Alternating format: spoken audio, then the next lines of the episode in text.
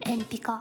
まず、ヨシヒとルカのカップルですね。はい。これも X 同士なので、復縁したカップル。うんうん。吉人さんは、あの、アメフトのプロ選手。うんうんうん。エルカさんはなんか、オーガニックなコスメをなんか作ってまあ、マーケティングかなは方といういはいはい。 方ですね。方で。えっと、ヨシヒトが、ルカと復縁したくて出たんだよね。ああ、なんか言ってたね、そやう。ってで、交際期間も確か1ヶ月ぐらい。うんうで、ん。短かったんだけど、戻りたくて、とにかくその一心で最初から、そこはブレてない。うんうん。で、ルカも多分おそらくブレてない。うん。うん。お互い好きなんだけど、なんかうまくいかなくて、どうしよっかな、みたいな感じでうんう。ん。で、なんかルカが結構、わがままって言われてて、ツイッターとかいろいろ見るとう、んなんか確かに感情的にに怒ったりする。うん。うんなんかそれは私のこと考えてないじゃんとか、を結構、よしい人にちゃんとぶつける人うん。うん。なんだけど、なんか私が見てて思うのは、めっちゃわかるよって。うんなんか合わないのよ、波長が。ただ。うんうん二。人が生きてる時間軸とかが合わないの。うんうん。だから、ヨシヒトの表現力の乏しさそうね。はすごい見てて感じる部分ではあるから、うんルカが苛立つのはすごいよくわかる。ううんうん。ん。結局それってこっちのことを想像できてないじゃんとか、私のことを分かってないじゃんって思ってしまうのは、うん、そうだねって思った。確かに、イホリが一番共感しやすそうな感じはする。うんうんなんかこの5人の中で言うならって思ったけど、そうだね。まあ、ルカさん、むずいな。ルカは、まあ、その喧嘩が絶えないみたいな、そういう価値観の相違とか、その感情表現で、なんかコミュニケーションの相が出ちゃって、うん。そうじゃないのにそう伝わっちゃうみたいな。で、ルカがなんか、ヨシヒトといる時の自分が嫌いになっちゃうからどうしようみたいなっていうのも言ってて、うんうん。それわかるなと思った。なんか、この人といる時の自分嫌いだなみたいなああ。感情って私めっちゃあるんだよね。え、友達とかともうん。えー。その人に対する好感度とかは関係なくて、この人のことがすごく好きだから自分がめっちゃ演技してるな、みたいな。えー。だか、ら嫌だな、一緒にいたくないとか思う。えー、全然あるなと思 った。マジなんか頑張、この人といると頑張ってるな、自分みたいな。ああ、なるとほど、かね。なると、うわ、この自分めっちゃ嫌いだわ、一緒にいるのやめよう、みたいな。頑張っちゃうんだね。そう、頑張ってる自分とか見ると、いやいや、頑張んなよって思うから。うん、そうだよ ね。でも頑張るのをやめられないから会わなくなるの。そうそうそう。へーと。か、あるな、全然。なんか、ルカのインタビューをそう、読んだんだよ。うん。どうして最後、ヨシヒトを選んだんですかみたいな質問に、なんか、ヨシヒトが、その最後のスピーチの時に泣いて、うんうん。なんかルカにちょっとすがった時に、なんかまさになんか有害な男らしさみたいな言葉を使ってたんだけど、うん。そういうのから解放された瞬間が見えた気がするみたいな、うん。かなみたいなことを言ってて、ルカは結構なんか価値観がしっかりしてるというかさ、うん、そうね。なんか、京平がさ、うん。アリサに露出した服着てほしくないみたいなうん。言ってたことに関してもさ、そういうのは付き合ってる付き合ってない関係なしに、誰にも言っちゃダメだよみたいな、うん。言ってたのもすごい、ちゃんとしとるやんってめっちそゃ。うちゃんとしてる子なんだよね。 だか うらん。ちゃんと怒るし、そうそう。ちゃんと言いたいこと言うだけのことなんだけど。そう、ルカは全然なんか、向き合う気があるというかさ、コミュニケーションする気がめっちゃあるタイプ誰に対しても。そう。うだね。なんか、だから、ヨシヒトもルカが好きなんだけど、コミュニケーションをちゃんと取ろうとしてるかっていうと、うん。確かに微妙なところで、なんか謝ればいいじゃないけど、とは思ってないとは思うんだけど、うん。謝ってなんとかその場をしのぐと多か、分わかんないんだよ、本当に。なんか、そう、わかんない人なんだよ、多分うん。すげえ気をつけるよって言うけど、どう気をつけて何が良くなくて、うん。何が嫌な気持ちさせたのかみたいなところの細部が見えないから、うんうん。だから同じことを、同じようなことをして、ルカを怒らせちゃううんうんっていうことなんだ。もうだから、まだ期間が短いから、もう、話しまくるしかない。いや、思った。なんか、うんマジでその、同じ理解度に ならないと、うん辛そうな感じはうんしましたね。あるよねでもまあ、好きならいいんじゃないですかうんだからそれ言ったら全部終わりだ から。それ言わないで。わかった。ごめんな全さ員い。そうだから。好あ、オッケーオッケーオッケきならいいのよ。ー。好きならいいんじゃなマいジと思みんったなけど勝手にやってたから、こっちはさ。アリサと大輝。うん。ここは、ラブトランジットの中で、新しいカップル、唯一の、うん。復縁しなかったカップルで。そうだね。で、えっと、アリサと京平が元恋人、大輝と舞が元恋人。でうん、京平はもうずっとアリサ一途。そうもうね。最初から最後まで大好きで、うんいろいろ絡まわる。けど、まあ結局、振られて終わり。で、うん舞は、ここには私の恋愛はなかったっていうことを、まあ大輝に告げて、うん。うん一人で帰るねって言って帰るなう。ん。んか、このラブトランジットにちょっといいなって思ったのは、その告白が誰誰にしてもいいっていうところ。あ、そうそうね。うん。だから前は大輝を呼び出して、うん。最後に、このラブトランジットを経てどう思ったのかとかを語る場があって、もういいじゃないって思ったけど。そうね、最後ハグして、なんでハグしようよって言ってハグして終わったのもうんうん。よかったし、うん。舞はめちゃめちゃコミュニケーションできるタイプだよね。なんか、そうそうそうコミュニケーションっていうか自分の言葉を伝えるのがすごく上手う。なん人な感じがしたけど。人の感情もすごい汲み取るしねうん。うん。前大輝は、10年前ぐらいのカップルなんだよね。高校生の時とか。学生の時のカップル。だから、当然変わってる。そらそうよな。じゃん。うん。だけど、舞は昔の大輝が好きだったって言っうんうて、ん。すごい寂しい、悲しいみたいなことを大輝に告げるんだけど、大輝はそれに対する返答は別に特にせず、うん。まあ大輝は成功してるから、起業家で、複数の多分会社の経営者だから、うん。勝ち組いわゆる。うんうん。やっぱ自分の生き方にプライドがあるからすごい。うんうん。なんか、アリサへのアプローチの仕方もさ、うん。すごい性格が出てたよね。なんか目的思考だなっていうのがさ、そうめちゃめちゃ目的思考めちゃくちゃなんかうん。あらゆるサプライズを準備して、うん。とにかく下準備をして、何が嬉しいかどうかみたいなのをリサーチして、全部出す。その場で。うん。うんでフィードバックもらう、その場で。 みたいなさ。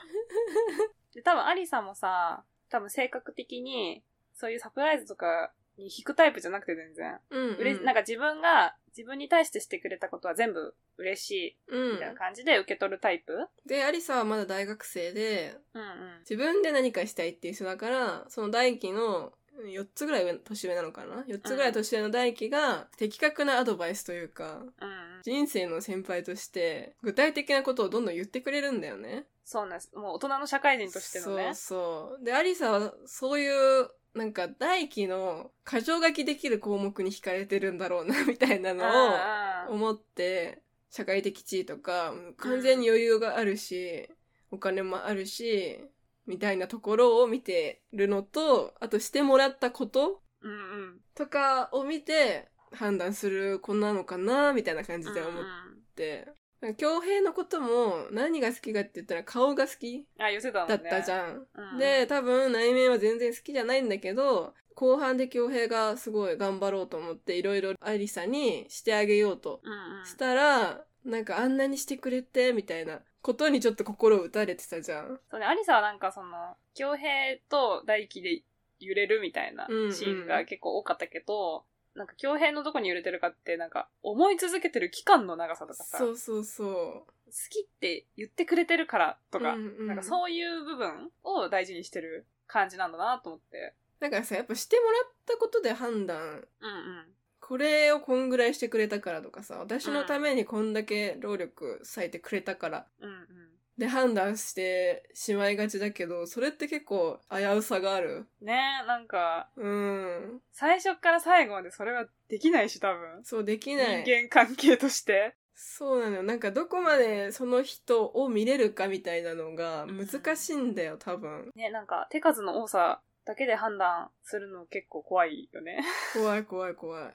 私結構終始強兵が怖くて、巨編はホラーだったね。めちゃめちゃ怖くて、うん、もう何もコントロール、自分の感情を一つもコントロールできずに。なんか盛り上がり方とかが、彼の性格から来てるならいいけどさ、うん あの、だ、大丈夫ってすごい思いながら。いや、なんか、わかんない。けど、なんかもうこの場所が異常じゃん、やっぱり。元恋人が来あまあて、で、新しい恋に進んでいく様子をさ、見なきゃいけないわけわけじゃん。ん、で、恭平は未練たらたらな立場だから、辛すぎるよね、多分。まあそうか。、で、アリサと大輝も、なんか配慮には欠けてるうん。あとは思う。なんか、ワイヤレスのイヤホンをさ、二人でさあ、ーシェアして帰ってきたじゃん。みんなの部屋に。うん。何も考えてないのか、強兵を刺激しようとしてんのかわかんないけど、うん。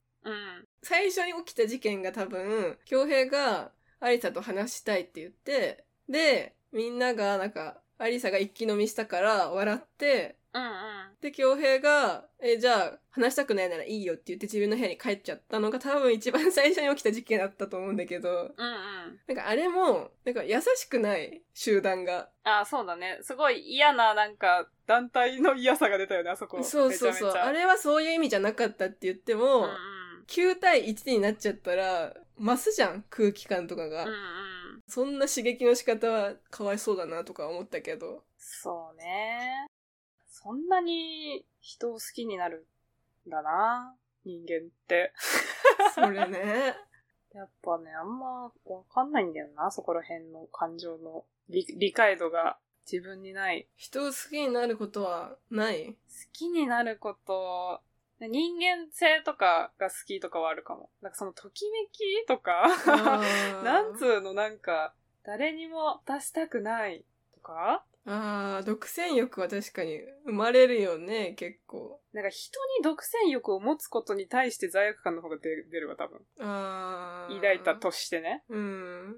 それを抱いてる自分の方が嫌になる。多分その人を好きでいることよりも。え、それはさ、恋愛ってこと恋愛対象の相手にってことそうそう。うん。だからあんな、その、なりふり構わずさ、うん。 強兵みたいにさ、動いてる人を見る とさ、びっくりするな。なんか信じられない人 って、ずっと思ってた。見てる時人を狂わすんだね。そあと、この10人ってクリエイティブな人もいたり、う。うん。起業してたり、プロのアスリートだったり、うん。割と周りから見たらキラキラしてる10人なわけじゃん。うんうん。容姿も美しくて、かっこよくてみたいな10人だから、うんこの場にいる時の自分と、まあじゃあ強兵で言うけど、この10人の中でいる時の強兵と、アリサと2人きりになった時の強兵は全然見られ方が違っちゃうんだろうなと思って。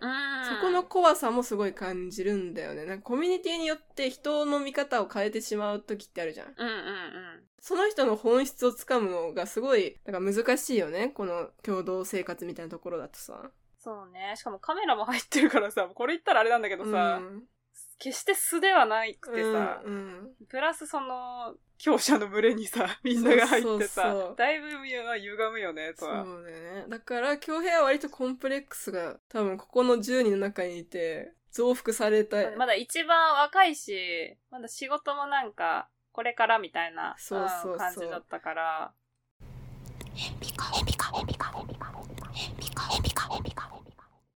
エリとマサシ。これも復縁したカップルですねう。んううん。うんん。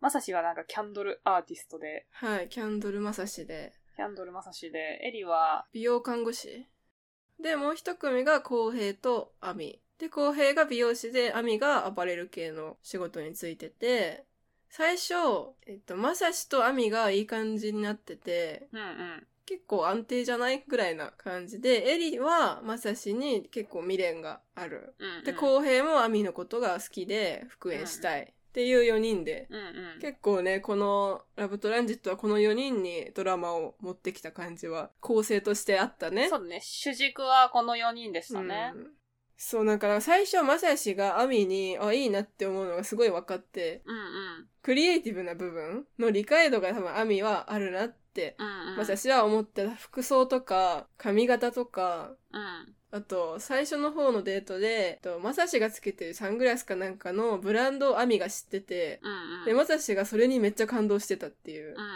なんかそういう、なんかアミのセンスみたいなところとか、感性みたいなところに、うん。うん。自分の職業柄もそうだけど、惹かれたうんうん。そうだね。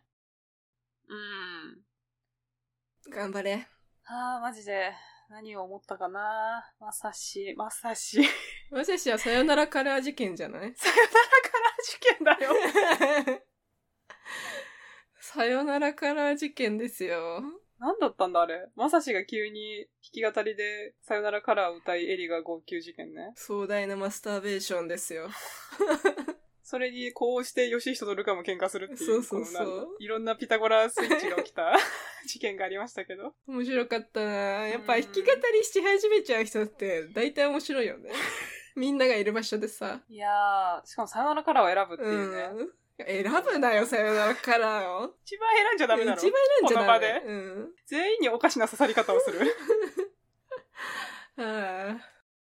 まあ、公平が一番いいやつだよな、やっぱ。金地がずっと言ってたね。金地が言ってたけど。公平だよって。公平は本当に、アミのこと好きだけど、なんかお互いにいい未来があった方がいいみたいな。うんうん。必ずしも一緒になることが全てじゃないとは思ってるみたいな。前に進めたらいいねみたいな感じではあったから。いやもうだから年齢とかもあるから、なんか人生の段階で今じゃないみたいな時は結構あるじゃん。うんうん。だからその浩平とアミはその浩平が美容師でモデハンの時にアミを見つけて声をかけたから仕事とかが軌道に乗る前本当にうんはじ社会に出て初めの時に付き合ってたから環境もすごい変わるし美容師っていろんな女性とかさいろんな人と出会っていく職業じゃん。うんとかなんかそういう部分もきっとあっただろうし。そうだうね。ん、で別れて、まあ、1年半ぐらい経ってこう戻ったわけだけど結局、なんかその1年半の間で多分割とお互い成長しててうん、うん、社会に出て離れてみたいなことをやって。だからなんかその変わったのが嫌だったっていう前もいたけど、まあ変わったところで新たに好きになれるみたいな二人うんうん。そうね。うん。なんかまさしが結局、エリといる時間とかが心地いいっていう判断をしたのも、まあ良かったんじゃないですかう なんかん、まあ、終わり方、まとまり方は良かったと思う。うん。なんか優先順位が人生の中でどれが1位になるかって結構時期によるし、そうね。うん、私は自分のなんかアーティストの部分とかクリエイティビティな部分を大事にしたかったんだと思うんだよね、エリと別れた時は。うんうん。でも実際その過ごしてみたら、この子と食べるご飯が一番美味しいなみたいなところに落ち着いたんだったら、うんあ。じゃあそれはそれで、 それはそれでいいって言い過ぎ 言い過ぎ。確かに 言え言えないそう。だから、代官山の蔦屋書店では網といたいけど、そうそ何もないところでただご飯を食べるとか、隣にいるとかだったらエリ。ならもうエリですよ、そりゃ。う。代官山の蔦屋書店なんて行くな。本当だよ。なんでそこ、わかりやすすぎだろっわかりやて。すぎだろ、マジで。 すごい辛かった。辛かった。うん、見てるの辛かった、すごい。うん。自由に生きてほしかった。自由に生きてなかった途中からなんでこんなことをさせられてたるんだろうと思ったもん。この10人は。したくてしてんだよ。それでそれでお金ももらって、そうだよ。すしるわたけいだんだかから。ら、私が本当に何も、これのコンテンツに言うことは何もないんですけど、みんな恋愛見るの好きなんだな、というのも分かったわ。なんか世間がすごく、人の恋愛が好きなことが分かった。いやもう分かってたでしょだってそりゃそうじゃん不倫とかのこともこんなにバカ騒ぎするわけだから一番おもろいコンテンツだと思われてんだよでも何がそんなにいいんだろうか。人間が出るくらいじゃない全部醜いところもでも恋愛じゃなくてもいいよね、それって。でも恋愛ってやっぱさ理性働かない瞬間が多いじゃないきっと あー。なんかその理性働かないみたいなのすごい嫌なんだよな。理性働かしてほしいよねだって、人間が唯一持ってよかったものだ ぜ、理性なんて。でも本当に唯一さらけ出せんのが恋愛なんでしょそうなんすかそんなこと言ったらもう性行為だっていらなくなっちゃうやんいらないよ。別に。 うん大丈夫、大丈夫、本当に。いるのよ大抵の人は言ってたでしょ、イホリだって。土をこね合えばいいって、で山もで。私はゴそーうレよムを作ろうって。ゴーレム派なんだよ私は。ゴーレムになればいいと思うよ、私も。私は新しい世界をね、頭の中で気づいてるから 大丈夫です。ああ、もう本当に、本当になんか気持ち悪いな、恋愛、男女の。男女の恋愛限定なの、それは。うん、限定かも、なんか多分、リアルすぎるんだわ、自分に。あ自分が男性を好きだからうん、多分。え見てていいなとかないってことでしょ、だから。ないよ。なんか世の中の人がこういうことをしてるんだって思いながら見てた。うん。 したらすごい気持ち悪くなった。こういうことをみんな楽しいと思って やってるんだ って。楽しいと思ってというかなんだろうね。ナイトプールに行ってミニバーがあったら嬉しいんだなとか、いやあれは気持ち、あすいません。あれ は、人によるね。人による、人人にによるよ確かに人による。るああいうのが嬉しい人もいる。ナイトプールとか一番わかんないわ。だったらさよならカラー歌ってほしいよ。歌えるしね、こっちも。さよならからな ら。うん。全然歌うから。歌えるし。ナイトプールに連れて行かないでくだうさい。ん。誰も誘わねえよ。うちらのことなんて。誰も誘わない、マジで。うん。一人もおらん そ。れは大丈夫。安心しよナイトプールへの恐れは大丈夫、本当に。う。うん。なんか面白いよね。恋愛ってほんと面白いわ。見てて。そうね。不思議。不思議、そう、不思議、ほんと不思議文化圏の人たちの話しすぎて、まあでも恋愛もそうだけど結構パートナーを探そうって感じではあったね。あ、そうだね。やっぱ話し合える人間がいいなと思ったね。うん、それしかないよ、一緒に生きていくなら。ね顔がいいとか、じゃあ、限界が来るからいつか。そんでやっぱ公平とかはさ、割といろんな人の話聞いたりしてたしさ、公平の好感度が、を上げすぎ。 確かに。一人。良すぎるもんだって。まさしもなんか、なんか女の子が言ってほしい言葉を言える。ああ。なんか、アミに対して、そのままでもいいんじゃないみたいな。頑張りすぎなんじゃないみたいな。こと言ってあげるシーンとか、そりゃな、10違うから。10年経験積んでんだから、そんぐらい言ってくれよ。 キャンドルもあんなに用意してね。熱くないの酸素が半分ぐらいであれなにやったらさすが。にキャンドル多くなさすがいにって思ったけどさ。でもまあそういう気持ちが嬉しいんですよね、きっと。あんなにキャンドル見たことないもん、一度に。確かにう。ん。 あの数のキャンドル、なんか、 ここのドラマ、クソキャンドル出てきたのな んかね。すごい想像できるの。あじゃあ、アリサさんと大輝さん、ちょっと、イヤホンつけたままで、なんか入ってくださいとか、うん言われてるんやろうな、みたいなさう。んどこまでさ、なんか、それに乗れるかだよね、自分が。もう乗るしかないよね、見るんだったら。うん。乗れた人が楽しんでるんでしょそうだね。私はじゃあ、このトランジットに乗れませんでした。離陸したままだね。離陸したままでした。いや、フィクションだと思った方がいい、でも全員。いや、マジで、それは思うよ。人のことをとやかく言っていいわけじゃないリアリティ番組だからって絶対にフィクションだこれはうん。ちょ一旦話変えるわ人間が好きなんだな、人間って。基本的にはね基きっ本と的には。大多数の人間が恋愛を求めて恋愛で人とつながりたいんだよきっと恋愛で人とつながりたくないってことオッチは別に、繋がりたくないよね。うん、じゃあ何好きになるのは別にその人と一緒にいたいとかじゃないってこと好きだなーみたいなことなんかその、なんで好きだなって思ったら、なんで恋愛になるなきゃいけないんだろうって感じ。うーんなんで なんで恋愛をしなきゃ誰かと出かけたりしちゃいけないんだろう。いけなくないけどさ。誰かと出かけたりって他の人とってこと例えば男の人と出かけたいなって思って、うんうん出かけた時に、女の子と出かける以上の意味が含まれがちああ、そういうじこゃとんね。はいはい。そういうのにすごく気持ち悪さを感じる私は。うーん。でなんかそのあからさまな、あなたを恋愛対象として見てますよっていうう、ん うん。感じも逆に、いや、あなたを恋愛対象としては見てませんよっていう態度、どっちも気持ち悪い。なんか、あー何それって。。めちゃくちゃあるな。そうそう、あるじゃん。うん多分みんなそうやって暮らしてると思うんだけどさ。うーん。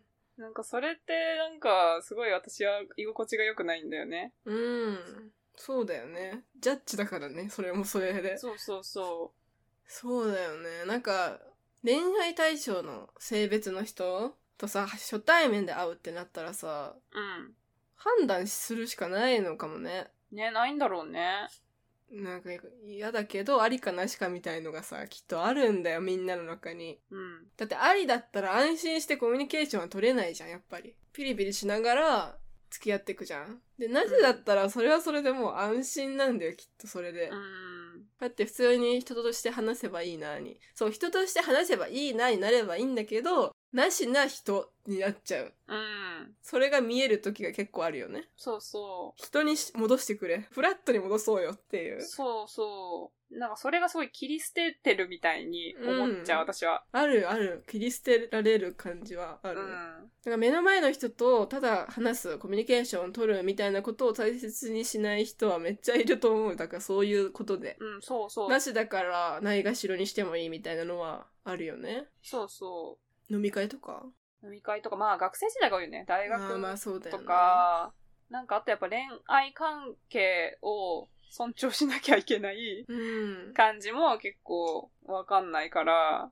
あの人は彼女がいるから、うん。一緒に二人で出かけるとかやめ、やめなきゃとかさ、なんか遊んだり、誘ったりしてダメだとかさ、こっち側が考えなきゃいけないの。そう考えなきゃいけないじゃん。うん。なんか、わ彼女に悪いかなとかさ、それは彼、その彼に判断してもらえばいいや。いや、まあそうなん だけど、いや、まあまあそうなんだよ、そうなんだけど、もうそこ考えたら、なんかわざわざ彼女を持ってる人を誘わないみたいなさ、感じないでもえ、ー、マジご飯行きたいなと思ってさ、わざわざ彼女持ってる人を誘わないかも、私は。えー、彼女と3人でとか。かなら全然いいけど、あとなんか誕生日とかクリスマスは恋人と過ごす前提で誘わないとかさ。そうえ、そうじゃないなんあんかま。気そうにしいうたのこと私な結い。構ひ気持ち悪いなと思っあでもた。それがあるならキモいね。うん。配慮はキモいかも。うん、そうなんか配慮を強いられる。強いられてんだ。私なんか言われたことあるもん、なんかサークルの時とかに、うん。彼女がいる男の子となんか遊んだ時に、うんうん。その彼女から、あまあ全然オッチーはいいよみたいなえ、嘘言われるとごめんかな。さい。嘘。お前が決めんな。あ、まあでもそうだよね。 まあ、わかるよ、わかる。わかるわかるうん。うんそういうもんだろうなと思う一方で、なんだよ、それ、とも思うわけ、私はめっち私ってなんなんってなるしね。ゃ。そう、私ってなんだ、なんか、許可がいるんだ、うん。みたいなのは、めっちゃ思うな、やっぱ。なんかさ、それを、彼女がオッチーに、そういうことを言ってくる状況にさせるな、彼氏って思う。まあ、確かにうん。で、それは二人の問題だから、カップルの問題だからな。う、ん。二、人で OK で遊びに行くならもう何も言うな。ねえ、なんか、だから、彼女できたから遊んでくれなくなるとか、もう全然いるしさ。そうだよね。でもなんかもう、そしょう、しょうがない、それはしょうがないんだよね。なんか、優先順位はだって本人が決めていいじゃん。うんうん。でもなんかそういうことをされると、友情の方が下なんだって思っちゃう、やっぱり。うん、うんしちゃいけないと私は思う よ。優先順位うは、んそれ自由だから、とやかく言わないよ、もちろん。でもちろんそういう友達もいるよ、なんか。うん、気兼ねなくさ、遊んでくれる人ももちろんいるけど、うんなんかうん。やっぱ傾向として、私はそっちの方が多かったんだよね、その。あー恋愛感情が友情より勝るタイプの 人間が、そうなんだ。それしんどいね、周周りりに多かにったら。多かったから、なんか私は結構恋愛に対する不信感はめちゃめちゃ持ってるかも。うんうん。あーまあそうだよね。そんな感じだったらさ。うん。それが、だってしょうがないじゃん、本能なんだからとか言われると、本当にムカつく。それは本能とはまた別の話だし ね。ねその話すごいやかも。本能とか、まあ狩猟民族とかさ、うんもうそうじゃん。違うだろもう、違うだろ、おい前つ終は了し2023たお年前に生きてんだから。あと男性の女性のとかもマジで、いや、ファックですよ。ファックですね。そう、なんか恋愛ってそういうところが本当に置き去りにされがちというか、うんうん。恋愛という文化に私がすごくないがしろにされてき たなってすごい思ったね。ラブトランジットを見て。 結構気持ち悪いな、だから、まだ。うん、もうずっと気持ち悪いんじゃないしたら。 ずっと気持ち悪いと思う、なんか多分向いて、向いてないんだろうなと思う。うん。でもしたくないなら別にどうでもいいんじゃないしたくないけど、世間は好きなんでしょ、でも。こういうコンテンツが溢れて、恋愛をすることは素晴らしいってうん、うん。植え付けていくんだろうね、これからも、みんないいに。じゃん。うちらがじゃあ唯一無二ってことで、最高やんってことでいいですかそうだね。やっぱ性別があるからだよね。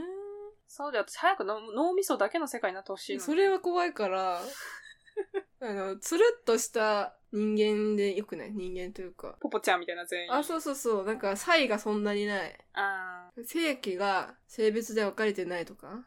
あー。いや、でも、差異があるから面白いんでしょえだから男女にしなくてよくない差異があっていいんだけど、 繁殖するなって言ってる。土をこねろって言い続ける。土こねたいよ、私も。やっぱ土に生命が吹き込まれたらそれはいいじゃん。それはいいよ。 あと流れ星が落ちてくるとか。えそれそれに子供、子供が乗ってるってそうことそうそう、やってる。 まあでもパートナーを探していく行為って思ったら割と理解できるよ。一緒に生きていく人を見つけていく途中なんだよ。で生きていかなくてもいいし、一人で行ってもいいし、そうね。犬でもいいし、猫でもいいし、人間でもいいけど、みんなどうやって生きていくかみたいなことを、まあ恋愛の人が多いかもしれないけど、うん。まあ友達でもいいし、誰と、どの動物と生きていくかみたいな。一人は寂しいか、みんな。寂しいな。まあずっと一人は寂しいんじゃないそうだね。うん。なんか、あったけえ生き物が近くにいるといいもんな。羊とかさ、馬とかさ。豚でもいいな。